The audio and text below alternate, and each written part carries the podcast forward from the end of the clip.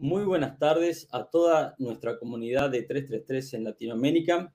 Quiero presentarme, mi nombre es Luca Olaviaga, soy director comercial para 333 en toda Latinoamérica. Y hoy estamos aquí eh, para ver nuevamente un episodio de Granjas 333. Granjas 333 eh, se crea para generar un homenaje a las granjas de nuestra región. ¿Y por qué creemos que es importante hacer un homenaje a ellos? Porque ellos son nuestra razón de ser. Lo sentimos de esta manera. Nosotros creemos que necesitan ser homenajeados porque ellos son los que impulsan día a día a mejorarnos a todos los que estamos en esta, en esta actividad. Bueno, eh, hoy en este homenaje decidimos hacer un episodio que, es en, en mi país, aquí en Argentina, y para ello queremos hablar de, una, empresa que tiene unos niveles de productividad muy altos, tal vez una de las más altas que hay aquí en Argentina. Eh, y estamos con la gente de Fumicen. Fumicen es una granja que por más de dos años lleva produciendo más de 39 lechones destetados por hembra año. Y bueno, y queremos que nos cuenten un poco cómo es que logran esos resultados y cuál es la, la, manera que tienen de trabajar para lograrlo, ¿no? También queremos agradecer a todos los patrocinadores que están hoy en día auspiciando este, este episodio de, Granjas 333 y a todas las personas que están detrás escuchándonos, ¿no? Bueno, para no hacer muy largo esta, esta parte, porque tenemos mucho, verdaderamente mucho material para, mostrarles y queremos que, puedan llegar a ver todo, eh, queremos darle la bienvenida a dos personas que van a estar hoy hablando con nosotros, que son quienes llevan adelante hoy la dirección de, Granja Fumicen. Bienvenidos Daniel Espurio y Marcelo Paz a, nuestra comunidad. ¿Cómo están? Hola, bueno Lucas y a todos la gente que está conectada. Muy buenas tardes desde acá de Argentina y bueno, eh, en primer lugar eh, agradecerles eh, a toda la gente de 333 y a vos Lucas por bueno, permitirnos un poco que nos conozcan, eh, que podamos eh, compartir un poco todo lo que eh, hacemos día a día con un excelente equipo de trabajo. así que bueno, muy contentos y bueno, ojalá podamos transmitirles y, entre todos, dentro de la producción porcina, ir creciendo día a día. Hola Luca, ¿cómo va? Buenas tardes. Bueno, hacer un poco extensiva las palabras de Daniel. Eh, un saludo a toda la comunidad de 333 y bueno, comentarles un poquito el funcionamiento de la granja de Fumicen eh, a toda Latinoamérica, a ver si, bueno, para contarles un poco nuestra experiencia en la granja en el día a día. Bueno, muchas gracias por el, cálido saludo y, comentarles un poco a todos los que están viendo, viendo este episodio que, aprovechen esta oportunidad para poder hacerle a Daniel y Marcelo todas las preguntas y que después pueden seguir eh, eh, comunicándose con ellos y con su equipo para ver cómo siguen trabajando. ¿no? La idea es, es que esto sea también educativo para que todos puedan ver cómo compararse y progresar y mejorar los números de su granja y entre todos crecer y aumentar la productividad de nuestra región. Bueno, eh, un poco me, gustaría saber eh, qué es Fumicen, cómo nace Fumicen, si, ustedes nos pueden compartir la historia de la empresa. Bueno, Fumicen eh, es una empresa del sector agropecuario de la provincia, de la ciudad de Villa Cañas, en la provincia de Santa Fe, bien al sur de la provincia de Santa Fe. Es una, es una empresa del sector agropecuario que tiene más de 45 años de trayectoria en el sector agropecuario. Eh, tiene sus inicios como una empresa netamente eh, productora primaria de servicios y de productos primarios y fue transformándose con el correr de los años eh, en una empresa donde es de integración vertical, donde empezamos agregándole valor a, nuestros productos primarios que, generamos. hoy la, la, empresa cuenta con una unidad de negocio del sector porcino, con una unidad de negocio de, producción de carne vacuna eh, en forma intensiva y extensiva, eh, una planta de extrusado de soja y de, producción de speller de soja y aceite de soja, una planta de alimento balanceado y bueno, y producción de servicios agropecuarios y venta de insumos y fertilizantes. yo soy ingeniero agrónomo, hijo, hijo de, de los socios fundadores, es una empresa familiar, hoy tres de los socios actuales son mis padres. Eh, yo soy, estoy gerenciando la producción ganadera de, la empresa Fumicem. Tengo dos hermanos, mi hermano ingeniero agrónomo también que está eh, responsable de la producción agrícola de, Fumicem. Eh, mi hermana contadora, Jorgelina, que está en la gerencia administrativa de, la empresa. Bien, o sea, es un, estamos hablando de una empresa que abarca la, gran mayoría de los eslabones de la cadena productiva, ¿no? desde, el, como se dice, desde el, campo al plato, ¿no? O sea, que, y que lleva muchos años aquí en Argentina. Y Argentina es un país con condiciones eh, especiales, a veces, eh, a veces hasta, siempre decimos, hasta es difícil entender para, para, muchas otras personas de otros países. Aquí estamos transmitiendo para toda Latinoamérica y a veces nos cuesta transmitir eh, nuestra, nuestra manera de ser. Pero bueno, en algún momento deciden incursionar en esto que tiene que ver con la producción porcina, ¿no? ¿Qué fue lo que los motivó a, a ir hacia ese lugar, Daniel? Bueno, la, empresa siempre se caracterizó por una empresa innovación permanente, desde sus inicios eh, eh, como productores de, servicios y, y, producción agrícola, eh, y a medida que fueron transcurriendo los años, con una innovación permanente y continua en tecnología agropecuaria, por el año 2014-2015, bueno, con otros eh, sistemas de agregado de valor a nuestra materia prima que producíamos, a los commodities, maíz, trigo y soja. Eh, una de, las, de los sistemas eh, fue la, la, producción porcina. se inició un proyecto de 1.200 madres, donde inicialmente por el año 2015 iniciamos con 300 madres en producción, en el año 2017 duplicamos a 600 madres y hoy nos encuentra en el año 2021 ya con duplicando a 1.200 madres, eh, ya en un avance de obra del 70-75%. Eh, ese es un poco el, obviamente que toda la, intensificación y el agregado de valor y eh, el impacto de los fletes y demás dentro de la cadena eh, agropecuaria, bueno, fueron una de las decisiones que, nos impulsaron hoy a, bueno, agregarle valor a, nuestra materia prima y convertirla en, carne de cerdo. Claro, Bien, bueno, eh, están ante un desafío que tiene toda granja que quiere crecer, ¿no? Que quiere crecer y duplicar, por lo general se hacen de esa manera. Eh, y ustedes tienen niveles de productividad muy altos y justo también tenemos a, Marcelo en, la parte de gestión, ¿no? Que nos puede contar un poco cómo vienen cumpliendo hasta ahora eso, hasta dónde, cómo se avanzó en la duplicación y en qué etapa están y cómo vienen con, con los parámetros, si se modificaron o no con esto, ¿no? Frente a todos los desafíos que tienen.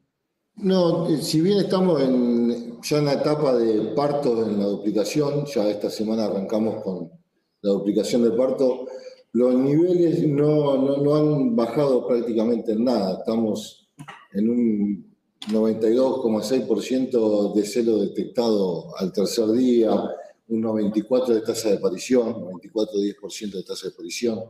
La verdad que los chicos de la granja hacen un trabajo excelente y han permitido que no bajen los, niveles de producción en cuanto significan una duplicación, todo el riesgo que complica. Pero bueno, eh, no, no, estamos manteniendo bien, eh, una repetición de celo bastante baja de un 1,7%, un aborto de un 1,8%. Eh, en lo que es la parte reproductiva de gestación, los chicos hacen un trabajo prácticamente excelente. Bueno, todos estos números que, que nos estás comentando, habla un poco del, trabajo en equipo que tienen en, Fumicen. Yo tuve el placer de, conocerlos, de conocer, eh, gracias a su invitación, la granja. y ver la, manera en que se desempeñan. Y bueno, más adelante vamos a ir viendo algunos, algunos videos en donde vamos a entender un poco esta filosofía de Fumicen y por qué se habla tanto del trabajo en equipo de, de Fumicen, ¿no? Eh, no quiero dejar de agradecer a todas las personas que están conectadas y que nos están saludando en este momento, partes también que son eh, gente que está dentro, dentro de una manera u otra, está eh, siendo parte hoy en día del resultado de, de Fumicem, ¿no? para ir haciendo, si les parece, vamos a ir viendo algunos videos como para ir empezando a charlar un poco sobre cada una de las, de las, de lo que está sucediendo en cada etapa productiva de Fumicem, ¿no? Le vamos a pedir a, a Génesis, a quien le agradecemos que está ahí detrás de cámara haciéndonos el soporte, si ella puede pasarnos eh, el primer video que habla del, lavado de, las salas. Después de cada destete, bueno, saca las productivas, se desarma toda la sala completa, se vuelve a armar después del lavado de las fosas, se tira desengrasante, se lava completamente y después bueno, se deja secar para que después pasamos un desinfectante para que esté la cerda en, las mejores condiciones. Bueno, ¿por qué, por qué, por qué esa necesidad ¿no? de tener un operario exclusivo en, lavado de, salas? Si bien 1.200 madres ya es un, es un, montón, ¿no? Pero ya con menos ya ustedes tenían eso y dedicaban muchos días de lavado a la sala. Bueno, eh, un poco después de, los primeros años fuimos aprendiendo eh, un poco de la producción porcina. Eh, siempre nos, caracterizamos por rodearnos por, por excelentes profesionales. tenemos esa virtud de, profesionalizar las tareas, de tener esa contención y esa capacitación continua. Y bueno, y Creemos que eh, hoy las, medidas de, bioseguridad dentro de una granja y demás, tenemos, hay mucha dinámica dentro de la granja, eh, principalmente todo radica por ahí en, el sitio de maternidad, donde eh, en sus inicios hubo mucho noderizado, mucho movimiento, pasamos por problemas, fuimos aprendiendo, desde diarrea, desde epidermitis y demás, y bueno, y empezamos a aprender de la, importancia y la necesidad del lavado de, las salas y de las instalaciones de la granja. Eh, y creemos que de las mejores maneras de, tomar conciencia y eso es tener gente eh, capacitada eh, y con un protocolo y que pueda llevar a cabo de la mejor manera los protocolos que, que nuestros profesionales nos, dejan al alcance. Y bueno, José es, el responsable del lavado. Prácticamente eh, lavamos eh, todas las salas, desarmamos todos los, pisos, usamos hidrolavadora en frío, usamos los volúmenes de, recomendados por los productos, tanto como desengrasantes como desinfectantes, recomendados a las diluciones que recomiendan los marbetes. Eh, y los volúmenes acorde a los, a, los tamaños de, la sala. Y la verdad que eh, todas estas cosas, más algunas otras prácticas más como feedback y demás, que es el responsable José, quien habló recién, eh, nos han empezado a, dar un montón de muy buenos resultados. Y bueno, y, la verdad que estamos muy contentos y bueno, creemos que de esa manera, por ahí, trasladamos y hacemos todas las tareas de la granja obviamente tratando de buscar simplicidad en las tareas, pero dándole la importancia que se merece cada uno. Bien, eh, ahí en, eh, aquí abajo vamos, vamos viendo algunos banners en donde indica que tienen por más de dos años 39 lechones destetados. ¿En algún periodo tuvieron algo más de, 39? ¿Hubo periodos con, con picos más altos? Eh, en el segundo semestre del 2020 tuvimos pico de 40, 49 hemos tenido. La verdad que ha sido, el segundo semestre del 2020 fue muy, muy beneficioso para nosotros. A nosotros siempre arrancamos un poquito más abajo los primeros meses del año, eh, pero el segundo semestre fue casi, casi excelente lo que, lo que logró el equipo, el equipo de maternidad Bueno, el equipo de gestación le ha entregado también eh, cantidad de lechones impresionante que, bueno, eh, el equipo de maternidad lo ha podido captar y, producir esa cantidad de lechones destetados. Bien, claro, claro que sí. Bueno, realmente los números son, son increíbles, ¿no? Son, hoy está, hoy este, este tipo de granja está al nivel de cualquier granja en, cuanto a productividad, ¿no? Está al, nivel de cualquier granja a nivel mundial. Eh, y algo están hablando ya de, los equipos y, quisiera eh, ver si, si Génesis nos puede pasar porque todo esto comienza en la cachorra y empezar a ver qué, nos comenta el equipo de, cachorras, cómo trabajan ellos, ¿no? Si, si Génesis nos puede pasar el, segundo video. Recibimos las cachorras a los 70 días de vida y hasta los 140 días lo único que hacemos es alimentar, el manejo ahí un poco y hacemos selección a 140 días, dejamos las que cumplan con todos los requisitos eh, de pezones, bueno, eh, también el tema de plomo, que, sean buenos a plomo. Eh, bueno, el tema de la raza pura, le respetamos que, tenga por lo menos los dos primeros, los tres primeros pezones buenos y en la raza híbrida los dos primeros. bueno, después, a, partir de la selección, hacemos carabañado y mm, empezamos a recelar, a pasar el padrillo todos los días, mínimo un minuto por cachorra, o sea, ahí va a depender de la cantidad de cachorra que tengamos en el corral. Eh, hacemos eh, rotación de padrillo, eh, también rotación de operario, pasamos dos padrillos a la vez, a la par en realidad, y bueno, de ahí hasta el flashing. La cachorra necesita tener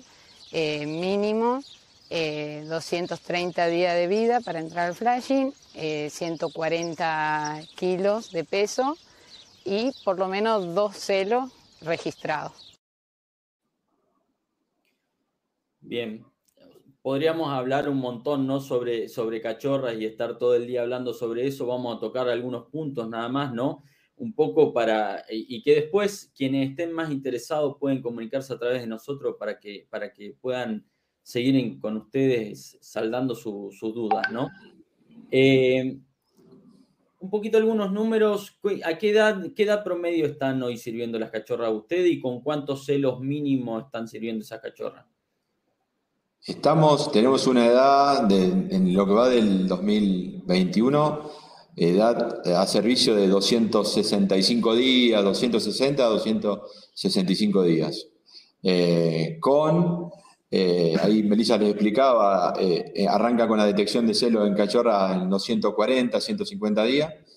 Tenemos cachorras que prácticamente celan en, en las primeras semanas, como cachorras que celan más cerca de los 190 días. Y Podemos tener cachorras con hasta tres celos presentados a servicio, como que hay cachorras que celan más temprano y llegan a servicio con el quinto hasta sexto celo. ¿Qué pasa con las cachorras que, no entran en celo? ¿Hacen algún trabajo, algún tratamiento, algo? No, solo hasta los 195 días se la trabaja desde los 150 a los 195 días y cachorra que no presenta celo eh, es descartada, no se usa hormonales, no se usa... Sí, eh, eh, semanalmente hacen técnicas de, reagrupamiento, bueno, rotaciones de macho, mezcla de cachorras que no presentan celo por 20 días y demás, pero con la calidad de trabajo que, tenemos en, en, cachorrera, consideramos que a partir de los 195, 200 días, con, 40, 50 días de trabajo, eh, la descartamos. Eh, no usamos ninguna técnica porque la presión y la calidad de trabajo que el grupo de, cachorrera en el ejército de la granja, eh, ya si en 40 días ellos no han podido sacarle un celo, es muy difícil que con con un sistema podamos, así que directamente se descarta ese celo. Bien, ahí en el, en el video recién Melissa nos contaba un poco, nombró esto del feedback, del feedback inmunitario ¿no? para las cachorras. Y, tenemos a propósito un videito del feedback, si, si Génesis nos puede pasar.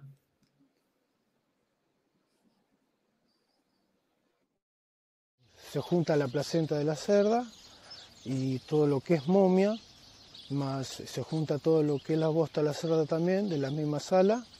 Bueno, todo eso se va mezclando y se tira todas las cachorras que están en la gestación. Y bueno, después hacemos el tratamiento intestino, que también se junta el lechón que muere dentro de la maternidad, se pica y se le da las tres últimas bandas que están, van a salir a parto. ¿Nos detallás un poquito más eso? ¿Es trabajoso hacerlo? ¿Es costoso? Porque hay que ponerse a, juntar todo eso, a moler, eh, a mezclarlo con el alimento. Brevemente, si nos pueden hacer una descripción de ese trabajo que están haciendo. Sí, todo arrancó con una problemática que teníamos de, altos niveles de, momificados. Eh, y bueno, con un trabajo con los profesionales, con Hernán Barrales y todo el equipo de Carlos Perfumo, eh, presentamos un plan de trabajo que incluía eh, capacitar al, responsable de lavado, poner un chico responsable de lavado, ajustar las dosis, ajustar los desinfectantes, rotar y demás. Y otra de las técnicas fue eh, empezar a hacer un feedback donde podamos tener esa, inmunización natural. Eh, y bueno, y dentro del trabajo, José, que es el responsable de lavado y tiene algunos, algunos momentos donde la verdad que hace esa tarea que es eh, es importantísima porque tratamos de, transmitir esa inmunidad natural dentro a, las cachorras, donde se hace ese feedback de, placentas, nacidos muertos eh, y bosta, y a, las cuatro, semanas previo al parto de las hembras gestantes, también se hace un feedback de intestinos, que todos los intestinos, todos los lechones muertos de maternidad, se sacan los intestinos y se hace un, un macerado que se conserva con una cadena de frío, hay una heladera específica para conservar todo eso y una máquina moledora de todo eso y, obviamente con todos los implementos de, seguridad para el operario y demás para poder hacer esa, esas tareas. La verdad que hace dos años que, venimos con, esa, esas prácticas y nos ha, nos ha dado muy buenos resultados o sea, se estudia el caso y se estudian las posibles soluciones, se implementan y en base a eso, de, esa es la metodología de trabajo. Bueno, pasando ya un poquito de cachorras, eh, vamos al, video que, tiene que ver un poco ya más con la, inseminación y cómo, cómo, tratan tanto multíparas como nulíparas. Si, si Génesis nos puede pasar el siguiente video. Eh, lo que hacemos con las adultas es recibirla el día jueves. Eh, las adultas destetadas. Eh, el día domingo ya tenemos un 20% de, de, porcentaje de celo de las adultas y el lunes ya completamos un 95 y hasta a veces el 100% del, del, celo. Eh, lo que hacemos es la técnica post-cervical en adultas, eh, se hace sin la necesidad de padrillo, bueno, después, una vez terminada la inseminación, la técnica post-cervical, se pasa el padrillo para estimular la cerda. Bien. Los números, bueno, hablan, hablan por sí solos, ¿no? Y, nos explican muy bien ello, cómo, cómo lo logran. Eh, la, pregunta mía es, ¿hacen post-cervical en todas las categorías?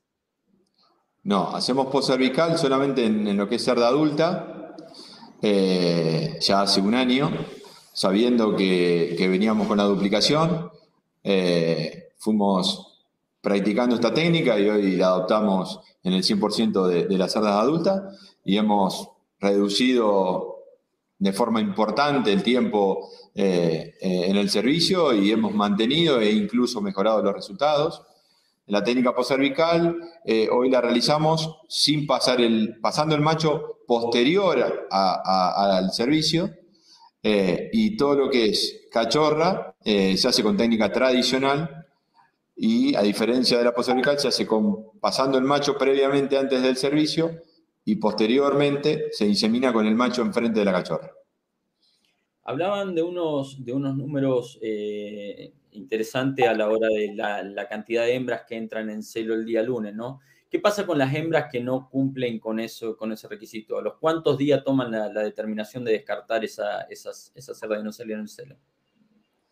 Mira, como lo, como lo decía Ezequiel, el responsable de gestación, eh, hoy estamos, eso tiene una explicación que es el, gran trabajo que están haciendo los chicos de maternidad, principalmente en la parte de alimentación de cerda, que ustedes lo van a ver más adelante, eh, pero eso nos, nos, da un pilar fuerte de que la cerda cuando eh, sale destetada, enseguida sale en muy buenas condiciones eh, de estado corporal y, desteta más de 90 kilos de camada, y, logramos celos al tercer día, al día domingo de nuestro destete, jueves del 20-22%, y los lunes completamos varias veces, varias veces la, la, banda, y si no, llegamos al 90, el 92%, y los martes generalmente terminamos de completar la banda destetada. La cerda que no sale en cero a los 5, o a los 6 días de destetada, se analiza si es una cerda de alto mérito genético, se analiza, se analiza un poco su historial, su parto, su, mérito genético, y, pero si no es una cerda de alto mérito genético, prácticamente sale del sistema porque creemos que se le brindó todas las posibilidades para que, pueda eh, expresarse y, salir en celo. Por lo tanto, es una cerda que la sacamos del sistema automáticamente. Si no cela, los primeros seis días post Bien, eh, hay muchas preguntas, muchos comentarios y, realmente quiero, quiero pedir disculpas, no, no, vamos a poder pasar todo porque es mucho el contenido que vamos a tener hoy en día. Vamos a ir haciendo algunas, algunas que vayamos viendo, eh, pero créanme que eh, todos van a poder hacer sus preguntas después a Daniel y Marcelo y al equipo porque vamos a comunicarlos con ellos, ¿no? Eh, ahí hablaban de si era muy costoso o no el, ese manejo del feedback, ¿no? O sea, y, que tanto, tantas mejoras trajo para ustedes, ¿no? En esa parte de la, cantidad de momia que tenían. Mm, la inversión fue una máquina picadora de, acá en Argentina, las típicas de, hacer, de picar carne, eh, de acero inoxidable y demás, eh, y un freezer eh, para mantener la, eh, la, temperatura y que no se degrade el, material. Eh, más que eso, no, porque después todo material que, termina siendo un residuo en la granja. entonces lo volvemos a reutilizar y, bueno, la verdad que el costo es, es bajo teniendo en cuenta hoy una inversión en vacunas y demás que a lo mejor, bueno, es por ahí la técnica que, hemos implementado que nos han eh, y, nos está dando muy buenos resultados. La parte más costosa parece ser la, del recurso humano, ¿no? En, lo que, según lo que usted va contando, ¿no? Las horas hombre en ese caso. Eh, esa, parte, es la más costosa. Bueno, José está cumpliendo un trabajo excelente en ese sentido, porque, bueno, eh, no es fácil trabajar con el intestino, macerar todo, todo el, líquido que está juntando, pero bueno, eh, es más costoso eh, la labor que económicamente. Felicitamos a José también, ¿no? a todo el equipo y a, José en, este, en, esta, en esta parte. Eh, algo, ustedes hablaban de la, del trabajo en la maternidad, de la alimentación pero también tenemos un video en donde explica parte de la, estrategia de alimentación en, esta parte del destete, del destete servicio, ¿no? Eh, eh, un video en donde hablamos del flashing. Si Génesis nos puede pasar. Bueno, a las adultas eh, el se desteta el día jueves, los días viernes se arranca con un flashing para la ovulación de la cerda. se le hace una alimentación de cuatro veces al día eh, a las 8 de la mañana, 11 de la mañana, 2 de la tarde y 6 de la tarde, en aproximadamente 3 kilos y medio, 4 kilos por cerda por día, eh, hasta que tenga el momento de la inseminación. Eh, una vez servida la cerda, ya termina en la parte de flash. Bien.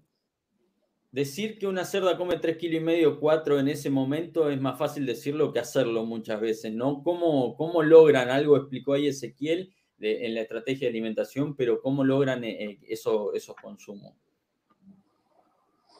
Bueno, la, cerda, obviamente, destetada, viene con, unos niveles de consumo eh, importantes eh, y más por los resultados como, como, lo expresan, pero eh, la verdad que, bueno, son productos preparados para eso y, bueno, es, es, una de las tareas artesanales que hacemos dentro de la granja, porque eso se suministra manualmente a las 28 o 25 destetadas adultas que tenemos semanalmente. Eh, y la verdad que no, nos da muy buenos resultados porque eh, favorecemos la, ovulación y obviamente la recuperación rápida de la cerda.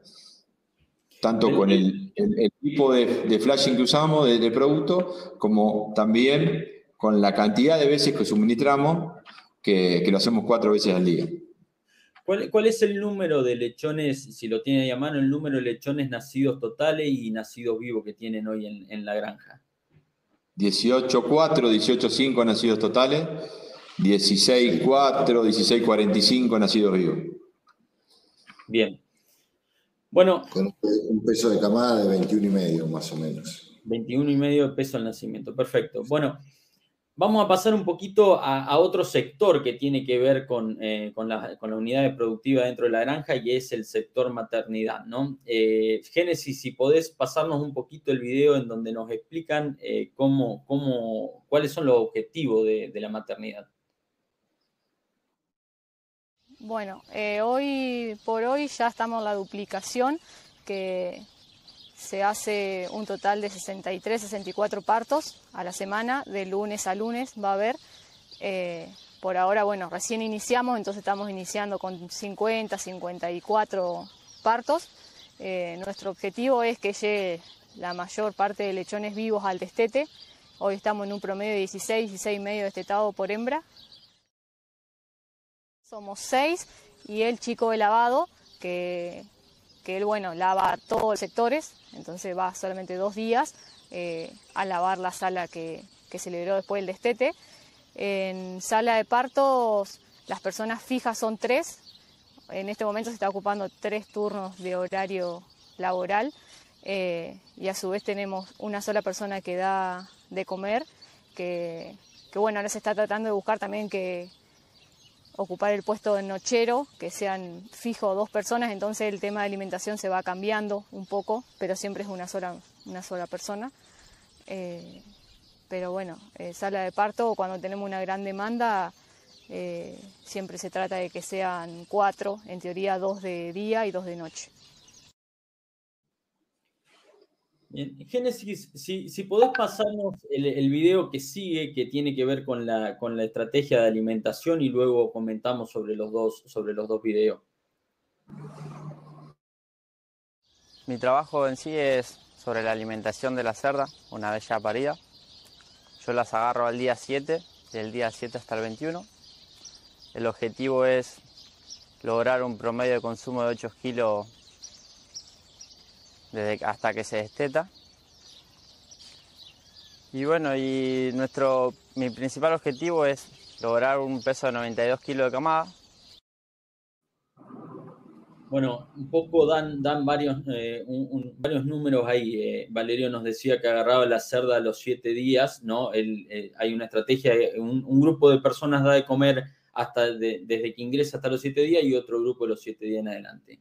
¿Cómo, ¿Qué tipos de comida dan en ese momento desde que la cerda ingresa hacia la maternidad y, llega ese día 7 para que Valerio luego continúe con esa estrategia?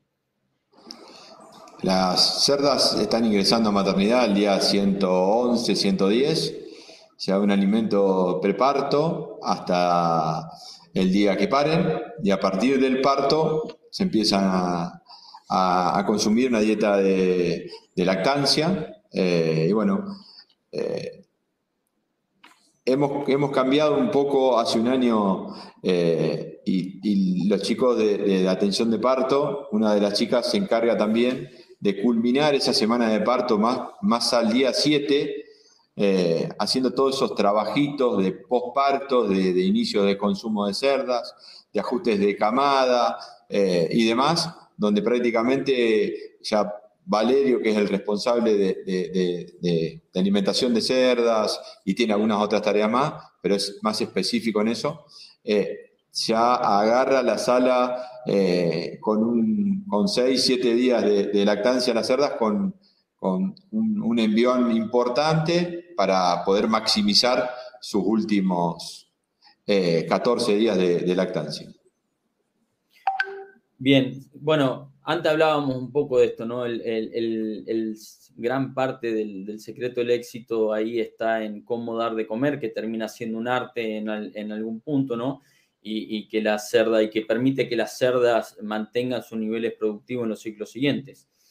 Eh, vamos a pasar un poquito ya a lo que es la parte de, parto y cómo atienden partos los chicos, mientras vemos si hay alguna pregunta que tiene que ver con esto de, la alimentación de las cerdas, ¿no? En maternidad.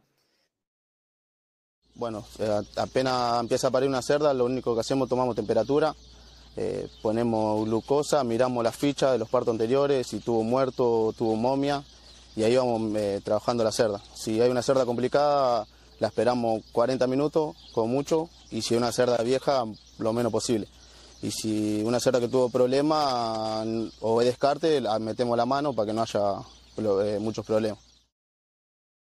Hacemos masaje, por eso es una cerda complicada, lo primero que hacemos metemos mano. a las cachorras se le espera más y ahí sí, como mucho la cachorra una hora, y la echamos para el otro lado y ahí la empezamos a masajear. La estimulamos la cerda para que para tranquilo. Agarramos el lechón, lo llevamos al cajón de parto, anotamos el peso, ponemos caravana, últimamente estamos poniendo caravana al lechón, eh, lo atendemos con, lo limpiamos con alimento, le atamos el cordón y ponemos yodo y va a la jaula con, con el cajón que hay una luz. Una vez que está el lechón con energía, que ya camina, anda bien, lo mandamos a mamá con la cerda, con la madre. La que más cuidado tenemos que tener, esa apenas nace una hembrita, si ahí tenemos otro esparto, esperemos, esperamos atender los otros lechones primero o llevamos la hembra a selección primero, sin mezclarla con otra hembra, otra, con otra cerda, y ahí carabañamos, contamos las tetas, la anotamos las tetas en la, planilla a la madre y le ponemos cinta para que la teta de la hembrita no se lastime. Bueno, todo un trabajo artesanal desde el principio hasta el final, ¿no? Muchas cosas, muchas cosas. Muchas, muchas mucho, cosas. Mucho, mucho, trabajo de los chicos, eh, mucha paciencia. Eh, la verdad que hay, bueno, los números, los números un poco eh, rectifican el, el, trabajo de los chicos, el compromiso, la dedicación. Y bueno, hoy estamos saliendo de un manejo artesanal para empezar a, acostumbrarnos, obviamente que, con 30 partos por semana había cosas que, se podían hacer y demás. Ellos han pasado esa etapa donde han aprendido mucho y, y, bueno, hoy están empezando en la etapa donde están tratando de simplificar todas las, tareas y, determinar por prioridades cuáles son las más importantes. Así que bueno, eh, están también aprendiendo en esta transición eh, que pasan de 30 a 60, 62 partos a la semana. Agradecemos los saludos de Diego Lescano, de Hugo Torno, de Matías Copelo, que ellos también son, son parte de, este éxito, ¿no? Eh, venimos hablando hasta ahora de un poco todo lo que viene bien. Vamos a, vamos a ver un poquito qué, hacemos cuando las cosas no vienen tan bien, cuando no marchan tanto así como sobre rueditas, ¿no? Eh, si podés pasarnos el, siguiente video. Ahora del 7 días en adelante, eh, cuando la cerda no come, se hace un tratamiento en la primera parada. Eh, dentro de eso Después tenemos que ver el tema de camada, nosotros también hacemos camada de flaco y de chiquito, que eso también me dedico yo a hacer la medicación. Eh, bueno, la, vamos, la vamos siguiendo. Cuando, por ejemplo, en, la segunda vez que no la para, ya ahí tiene que abrir el ojo. A los dos días que no, que no come, se descarta. los lechones puede ser que se busque otra de nodriza, otro nodrizado, o se reparten con, misma, con las mismas cerdas que están en las mismas salas. Se le agrega un lechón más a cada cerda. Si hay con 15 se dejan todas con 16 y si hay con 14 se dejan todas con 15. Sin duda Alan lo, cuenta como si fuese algo sencillo en poquito tiempo, pero no, no resulta ser tanto. Coméntenos un poquito más sobre, sobre esta tarea, ¿no? Tan difícil. No, bueno, en, maternidad principalmente eh, los chicos saben que muchas de las, de las cosas o de las hay que tratar de, accionar lo más rápido posible. Los chicos saben que si nos damos el lujo de que una cerda esté dos días sin, sin, consumo de alimento y demás, sabemos que, bueno, eh, son prácticamente el 10% de, de los días de su lactancia y lo que significa su, reducción de consumo, su baja de consumo. Eh, y los chicos lo que un poco les explican y, hacen sentir lo que, lo que hacen el día a día de que eh, observan mucho a las cerdas, tienen un seguimiento muy, muy preciso de toda la, población de cerdas donde eh, van identificando y obviamente tienen un protocolo para accionar ante cada una de las situaciones, si la cerda tiene fiebre, si tiene algún dolor de patas, o si no come y no tiene fiebre y no come. Bueno, tienen un protocolo eh, bien armado donde eh, accionan de forma inmediata para poder revertir y, sostener los consumos. Eh, eso por el lado de la cerda. Y por intermedio de, los lechones, todas las semanas se hacen, se hacen ajustes de camada. Es decir, hay mucha dinámica de lechones. obviamente que no se mezclan edades, solamente se respetan de, la misma edad y demás. Y también hay camadas de, lechones de, que son los lechones de baja viabilidad, que, los chicos le llaman, de las camadas de chicos, donde se, eligen preferentemente cerdas con, mejores pezones, de ciclo 2, de ciclo 3. Bueno, los chicos ya tienen todo eh, estudiadito y, que, la verdad que les devuelven eh, ese accionar inmediato hace que, que, bueno, que se reflejen los resultados, obviamente. Sí, tan, tan difícil siempre trabajar con esos lechones de baja viabilidad, como dicen, ¿no? Eh, también le hacen un tratamiento especial a esos lechones, Daniel. Eh, ¿Son de hacer sondajes, esas cosas? ¿Y qué resultado les da a ustedes? Sí, los chicos sí, son de hacer calostrados con sonda cuando lo, ellos distinguen que lo necesitan y obviamente después de ayudar en sus inicios, pero bueno, eso en, lo que es en la parte de calostrado. Y, después solamente se hacen eh, ayudas con vitaminas y, nada más, no antibióticos, solo que ayudas de vitamina y, nada más que eso. Bien, eh, vamos a pasar al, video siguiente, en donde habla un poquito de este, de este manejo de los lechones, ¿no? ¿Qué hacen con, sobre todo cuando hacen movimientos? Eh, si Gene nos puede pasar el, el, video, del nodrizaje. Hay algunas cerdas que tienen más cantidad de lechones, lo calostramos, lo hacemos 3-4 vueltas y cuando entramos el nodrizado, ahí lo sumamos a la nodriza para que no se vengan abajo. Casi siempre agarramos lo que les cuestan un poco, lo que no trataron de agarrar voleo. Entonces ahí se lo sumamos al nodrizado y nosotros nos da buenos resultados que al otro día esos lechones también. Bien. Ustedes para que expliquen un poco más e-, esta parte, ¿no? Bueno, y el, nodrizado, la, tendencia del nodrizado eh, hace dos años atrás era, estábamos en el 10, 12% de nodrizado. ¿Por qué? Porque eh, teníamos más lechones que tetas. Eh, hoy, con, el mejoramiento eh, eh, genético, la tendencia es a una mejora casi continua de cantidad de teta funcional en, nuestras, en nuestras cachorras de, reposición.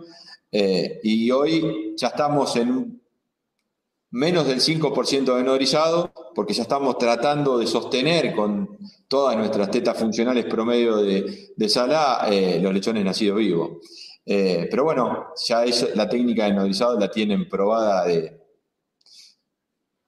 muchísimo y los chicos saben con su experiencia mejor que, nosotros lo, cuándo tienen que hacer un nodrizado y demás. Uno le tira eh, los lineamientos de las precauciones que hay que tener, de no mezclar en, otras salas y demás, pero la verdad que eh, a nosotros nos ha dado muy buenos resultados el nodrizado, pero hoy la tendencia en la actualidad es, es eh, a disminuir el nodrizado porque estamos trabajando más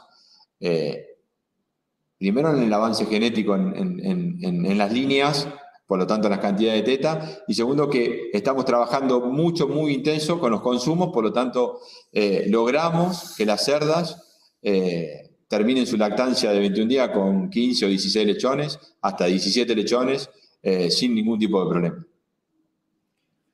Bien, terminada esta parte que tiene que ver con el, sector de maternidad, eh, queremos eh, agradecer y hacer mención especial a, los patrocinadores de este, de este episodio de Fumicen y que además tienen la particularidad de que son socios estratégicos porque también son parte de todos estos resultados, ya que son proveedores de, de alguna u otra forma, son proveedores de, de Fumicen.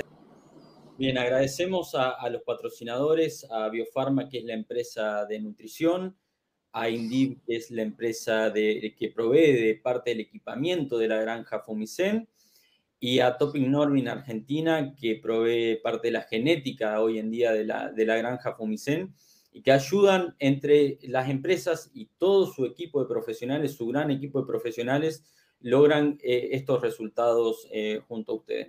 nuestro mayor agradecimiento y sobre todo por acompañarnos en este episodio. Bien, ya hablamos de sitio 1 completo. Me gustaría que pasáramos ya un poquito más a la otra parte, la parte donde estamos hablando, hemos visto resultados eh, fantásticos en cuanto a lo que tiene que ver con la reproducción, a lo de animales. Vamos a ver qué tal es el comportamiento de la granja en la parte de engorde, ¿no? Pasamos a lo que es el sitio 2 y cuáles son los objetivos y vemos el video de, los operarios del, sitio 2, por favor. Recibimos con 21 días de edad. Eh, se tienen que ir a los 70 días con un promedio de 30 kilos de lote. En el día a día el manejo general es em, recorrer, o sea, incentivar el consumo y atender los lechones, hacer algún tratamiento, todo eso, pero principalmente incentivar el consumo. Bien, bueno, Oscar no, nos dice mucho de, incentivar el consumo, ¿no? Algo tan clave y tan, tan, tan, tan buscado, ¿no? En el sitio 2. Eh, habló de unos, de unos objetivos, ¿no? De ingreso, salida, ¿Cuáles son hoy en día los indicadores que tienen en, esa área, eh, Marcelo? Eh, bueno, como dijo Oscar, eh, ingresan lechones de 21 días con un peso aproximado de 6,11, 6,15 y se está buscando un peso medio a la salida de 28 y medio, 29 kilos. se está logrando con una edad promedio de 67 días. Eh, la clave para lograr eso es la primera semana, creemos, eh, en el manejo, estimulación del animal y bueno, la, buena climatización que tienen que tener las alas. Bien, bueno, un poquito de esto que vos decís que es la, clave, tenemos un video ahora en donde explica, eh, Marcelo nos explica un poco más cómo es ese, ese manejo de sala. El, tratamiento diferente que se hace es el ambiente, un día antes, controlar todo el tema ambiente, que esté en las temperaturas adecuadas, para que el día jueves, que es cuando recibimos los animales, que esté en toda la temperatura como tiene que estar. Eh, bueno, lo recibimos con todo el alimento ya preparado, eh, todo el tratamiento de papilla, agua en los bebederos, con todo para que, bueno, y después incentivándolo para que ellos no sientan ese cambio del de sacarle la madre y agarrar el alimento en recría.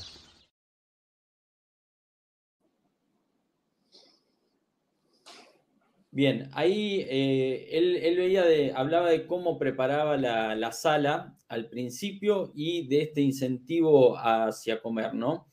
Eh, ¿Recuerdan cómo, qué cantidad de comederos usan en esta suplementación y cada cuánto lo, van visitando y van rellenando esos comederos? Bueno, eh, los comederos eh, van variando. Nosotros arrancamos cuando teníamos 300 madres, comederos de 6 bocas, y en este momento estamos teniendo comederos de 8 bocas. Eh, más los comederos de apoyo. Más los comederos de apoyo. Los comederos de apoyo son dos por, por, corral. Eh, si hablamos de la granja de 300 madres, nos quedaron corrales de 45, 50 animales. Bueno, eh, la granja en la duplicación de las 1200 ya estamos yendo a 100 animales por corral. O sea, un, buen espacio tenemos ahora que teníamos que suplementar con un buen manejo del ambiente en las 600 madres porque se programó para una cantidad de número de tetados que, bueno, se superó ampliamente. Claro. Bien, en todo, en todos los sectores que fuimos hablando, siempre veíamos un trato diferencial para las cachorras de selección, ¿no? las hembritas de selección. Eh, ¿En este caso también hay un trato diferencial o, van mezcladas junto al resto de los animales? No, las cachorras de selección tienen un, su corral propio, eh, lo cual eh, nos permite tenerlas un poco más monitoreadas y bueno, llevar una mejor sanidad hacia ellas. Pero están solas en un corral. ¿Y, la, alimentación y nutrición es la misma que el resto del lote o hay alimentación diferenciada entre ellas? hasta, los, hasta los 67 días que salen de la recría es igual al resto del lote. Ya después directamente van a pasar a, la cachorrera donde tienen eh, un, alimento especial para ellas. Bien, perfecto. Bueno, vamos, eh, pasamos ya, vamos eh, con un tiempo prudencial de, todo esto y me gustaría pasar a la parte de sitio 3, para ver cómo son, cuáles son los objetivos y cómo son los resultados que vamos obteniendo hoy en día ahí en, la granja. Nosotros recibimos a los animales con 70 días y aproximadamente 30 kilos de peso y nuestro objetivo es sacarlos con promedio 168 días y 128 kilos. Eh, siempre a lo que apuntamos llegar es a que los animales ganen por lo menos un kilo por día o aproximadamente un kilo por día. La prioridad siempre es levantar a todos los animales, todos los días los levantamos dos veces por día, una a la mañana, una a la tarde. En esas recorridas nos metemos a los corrales, todos se levantan, identificamos algún animal con alguna afección y se medica. En esas recorridas también se controlan comederos y bebederos. Eh, nosotros hicimos la prueba con cinco lotes diferentes, en tres galpones con medidas diferentes.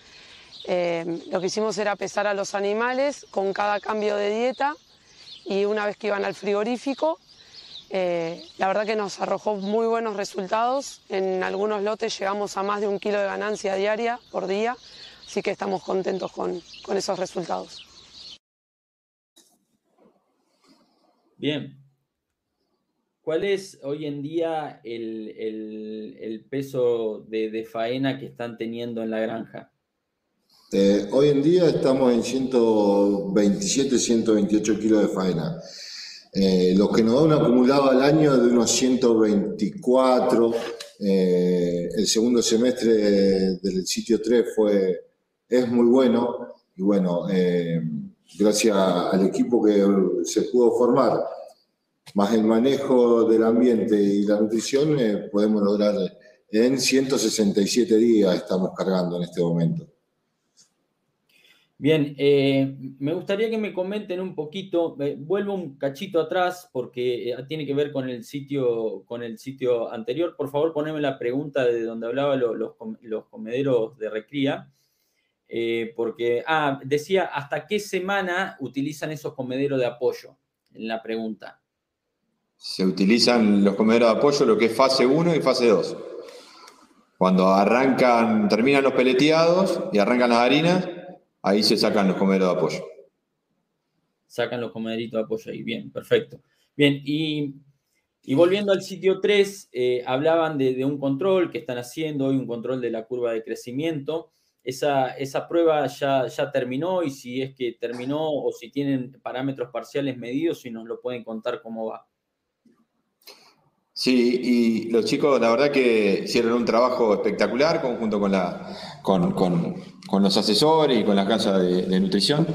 Eh, y está terminando, todavía no terminó, pero bueno, eh, hemos hecho una curva de crecimiento eh, pesando y, los animales y, el, alimento consumido cada 15 días en los cambios de, de fases, son seis fases en el sitio 3 eh, y la verdad que nos ha arrojado resultados de ganancias de un kilo 20, un kilo 50 eh, y conversiones entre 2.35 y 2.45 en los gordos. La verdad que eh, hoy el segundo semestre está arrojando resultados importantes y muy buenos.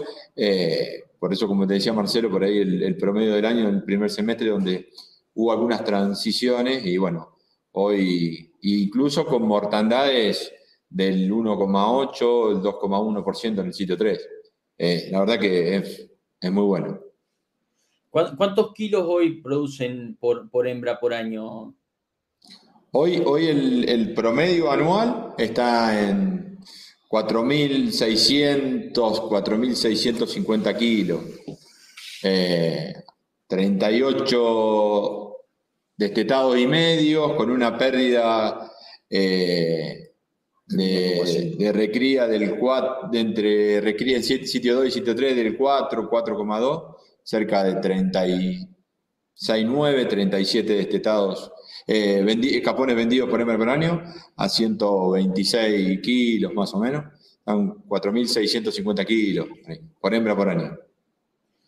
¿Cuál es el objetivo para el 2022 de, en kilos? Bueno, estamos en un proceso que, es difícil predecir, ¿no? Con esto de la duplicación, pero ¿qué, les gustaría tener para, el año que viene?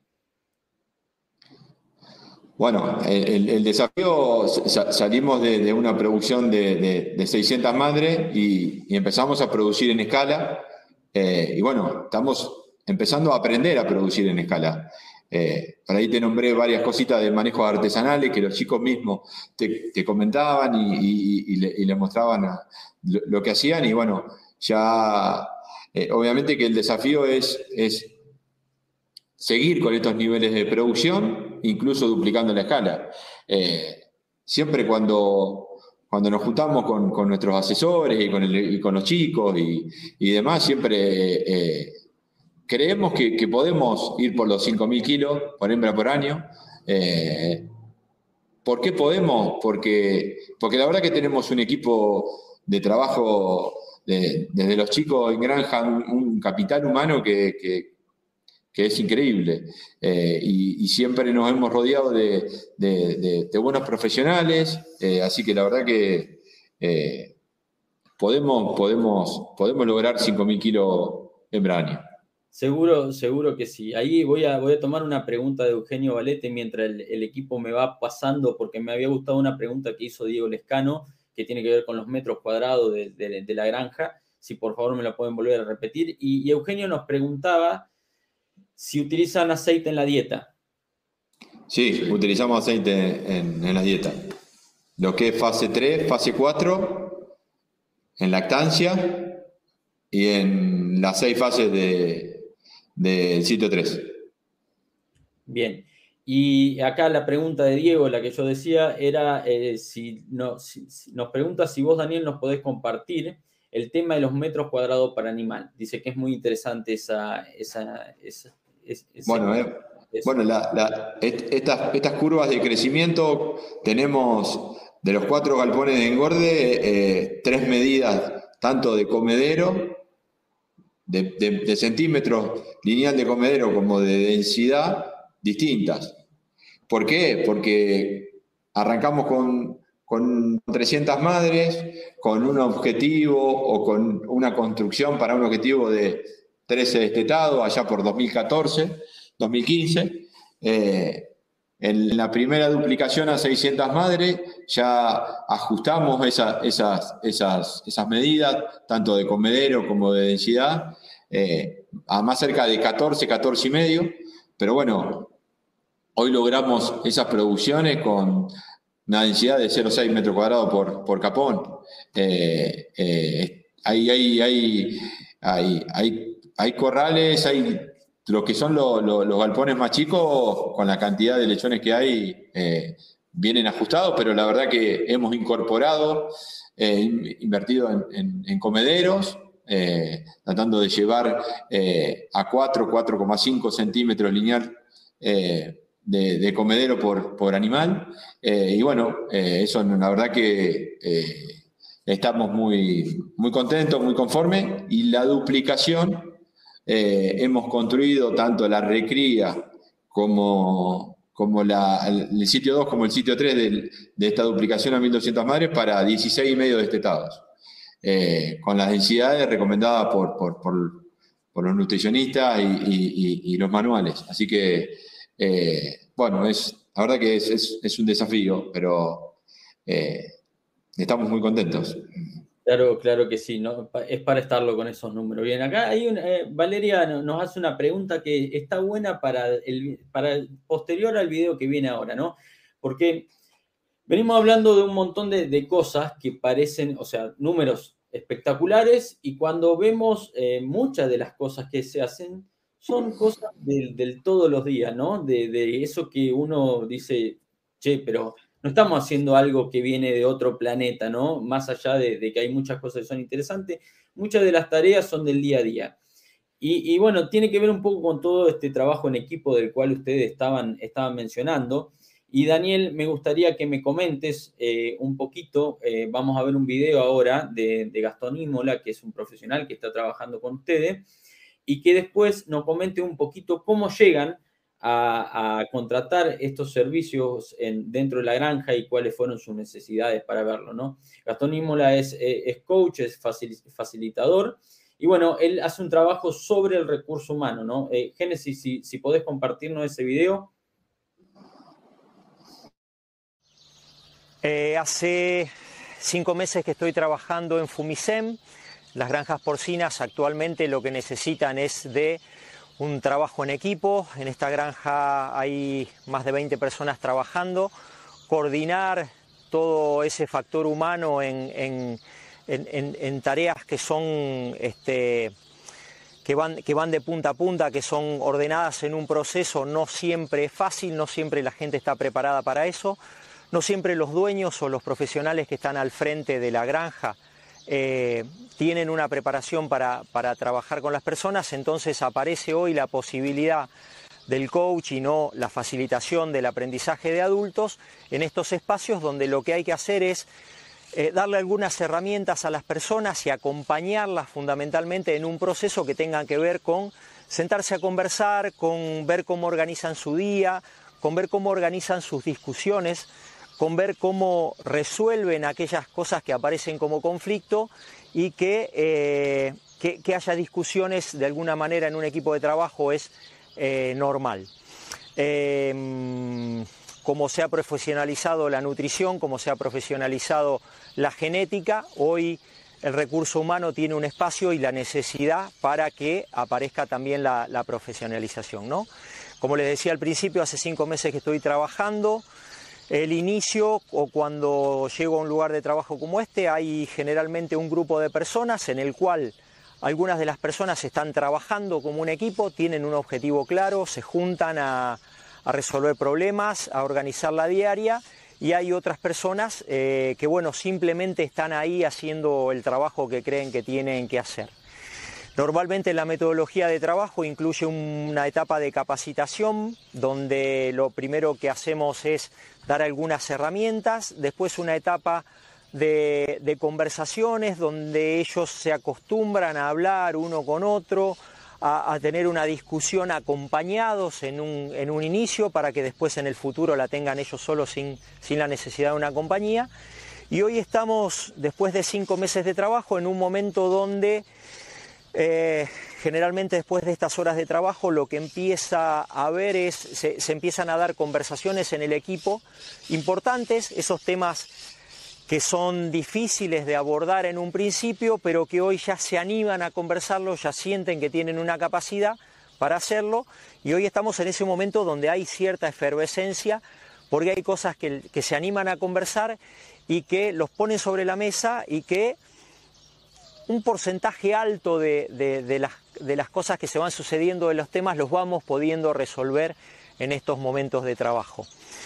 Eh, la idea de contarles esto tiene que ver con, que se empiece a prestar atención a esto, hay una rentabilidad en esto, hay, dinero en esto, eh, mejores personas, mejores empresas, mejores resultados, eso está absolutamente alineado. Cualquier persona que llegue bien al trabajo, porque ha podido resolver algunas cosas en, su casa que, tienen que ver con lo particular, es alguien que va a estar más atento, más haciendo foco en su trabajo. Cualquier equipo de trabajo que tenga alguna situación de incomodidad y tenga capacidad para resolverlo, rápidamente van a estar todos enfocados y trabajando en un bienestar adentro y, ese foco termina siendo dinero, este, kilos de cerdo que se venden al, final del año, que si la gente, como en cualquier otro equipo, no se están hablando y están, este, no, no, están trabajando en equipo, siempre hay algo que se está perdiendo en ese camino. ¿no? Sabemos lo que impacta los decimales en la producción porcina. Mejores personas, mejores empresas, mejores resultados. Me gustó, me gustó mucho esa, esa frase. Y bueno, coméntenos ustedes cómo fue que, llegaron hacia acá, ¿no? Bueno, con, Marce, un poco eh, eh, a cargo del sector porcino de, de Fumicén, eh, varios años juntos, eh, bueno, en la cabeza de, la unidad. Y bueno, hay cosas que pudimos ir manejando y que pudimos ir resolviendo, porque, porque, porque sí, porque nos rodeamos de buena gente, porque la empresa nos, acompaña mucho y tiene esa esencia de, estar cerca de la gente, de invertir, eh, eh, de acompañar a la gente. Eh, muchos por ahí se, se sorprende cuando nos ven mucho tiempo adentro de la granja y trabajando o haciendo las tareas a la par de, cualquiera de los chicos, pero bueno, nosotros con Marcelo sentimos esa necesidad y nos sale así eh, y tenemos ese compromiso. Y, bueno, eh, obviamente con, el crecimiento y, demás, como nos profesionalizamos y nos capacitamos continuamente en, las demás áreas, como la nutrición, como la genética, eh, como la parte sanitaria y demás, llegó un momento donde teníamos que, apoyarnos y, delegar para que nos acompañen y nos, ayuden eh, en todo lo que es la parte de recursos humanos. Eh, cada vez éramos más, eh, todos los días la gente hace un sacrificio muy grande, todos tenemos problemas personales, familiares, de la sociedad, del país, de, de un montón de cosas. Y, bueno, pero bueno, el compromiso es que todos los días tenemos una rutina de trabajo y, un compromiso. Entonces, había que empezar a, delegar todas estas cosas y, necesitábamos de, rodearnos de, profesionales que, para empezar a delegar, porque es así, cuando eh, uno crece eh, eh, es indispensable delegar y que, el equipo tenga su autonomía y su esencia y uno poder acompañar o liderar desde otro sector o desde otro, otras distancias. Y así fue que, bueno, que, invertimos en, un profesional como Gastón. Así que bueno, estamos todos trabajando, todos necesitamos eh, y todos estamos aprendiendo también eh, en, esto de, de, la comunicación, de bueno, del día a día, de, la parte más, más, más, más humana y más, de, más nuestra. Entonces, eh, y eso llevado a las interacciones, bueno, hay que, hay que, hay que estar preparado. Entonces, bueno, de ahí vino esa, inserción y esa adopción de, profesional en coaching. Claro, eh, claro que sí, ¿no? Cuando uno adopta esa, esa, metodología de mejora continua, en algún punto no quiere decir que uno llegue a un profesional cuando, cuando está todo mal, sino que buscando siempre, estamos bien, pero podemos estar mejor.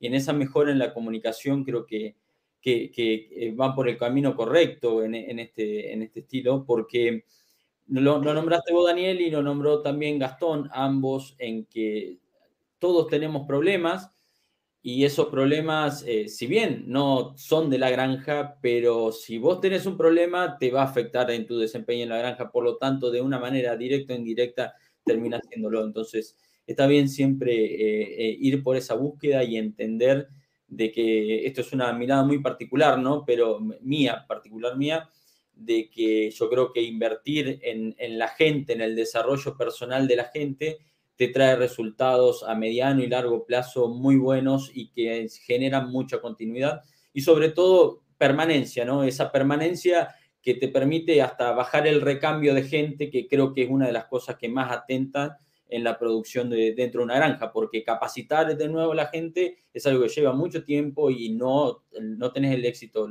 asegurado sí o sí. En cambio, si podés, alguien que ya lo sabe hacer, podés trabajar sobre esa persona para que lo continúe haciendo bien y, por supuesto, que, que, permanezca en el equipo, ¿no? Bien. Bueno, realmente se, se, hace larga, pero es, es, muy rico todo lo que, lo que, estamos, lo que estamos hablando y, seguramente tendremos más oportunidades para poder hablar eh, sobre lo que, es, lo que es Fumicen y el día a día de Fumicen. Por último, quiero, quiero preguntarte un poco dos cosas, ¿no? Una es, eh, ¿cuál es el futuro hoy? ¿Hacia dónde va Fumicen? Hoy sabemos que ha trabajado mucho sobre productividad, sobre recurso humano. Hacia, ¿Cuál es eh, el, punto a trabajar en el futuro dentro de esta mejora continua? Y retomo la pregunta de Valeria Pardo, si podés darle tres consejos a, cualquier porcicultor que está viendo hoy en día esta esta entrevista para lograr ese tipo de resultados que tienen ustedes, ¿no? A ver, como, como consejo, primero la pregunta de, Valeria, que ahí la habíamos visto en pantalla. Eh, ¿Qué consejo le podemos dar, Marcel, a alguien que, inicia? Eh, Sacrificio. Ganas. primero un, buen equipo, rodearse de buena gente buenos profesionales. Eh, y bueno, y, tratar de generar eh, información confiable. Yo creo que eh, ese es un punto que por ahí hablamos poco, pero es muy importante.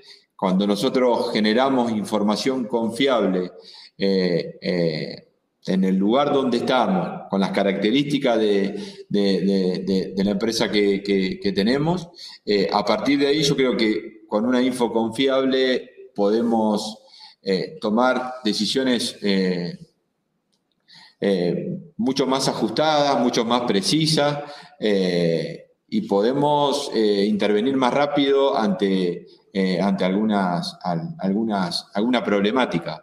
eso también es, muy importante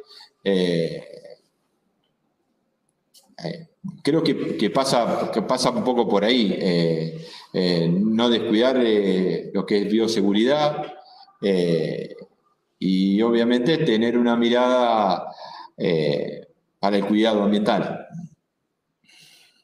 Bien, y, dentro de esa mirada del cuidado ambiental, ¿en, dónde está hoy en día Fumicen, Daniel? Claro, claro que sin gestión nada de esto se puede lograr. La gestión es la base para, para poder continuar y la mejora continua te medís, ves dónde estás y hacia dónde querés ir, obviamente.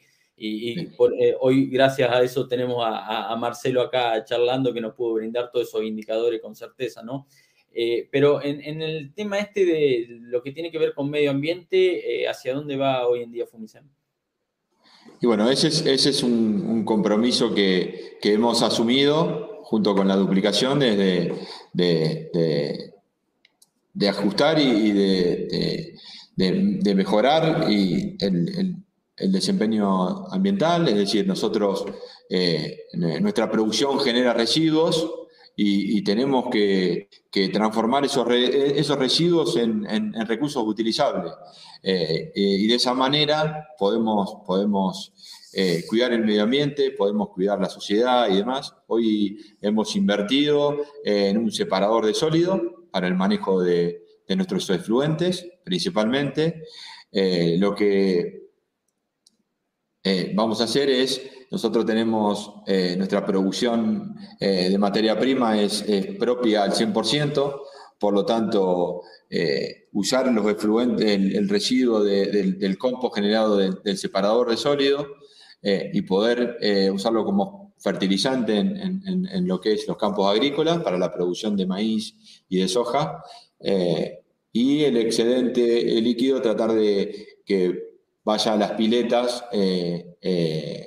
que están impermeabilizadas con bajos niveles de, DBO y de QO, eh, y ahí estaría la posibilidad de poder, eh, un poco cuando terminemos de analizar eh, los niveles y demás, poder o reutilizar ese, ese líquido de piletas en, el llenado de fosas del sitio 3 o en, poder reutilizarlo como fertirriego.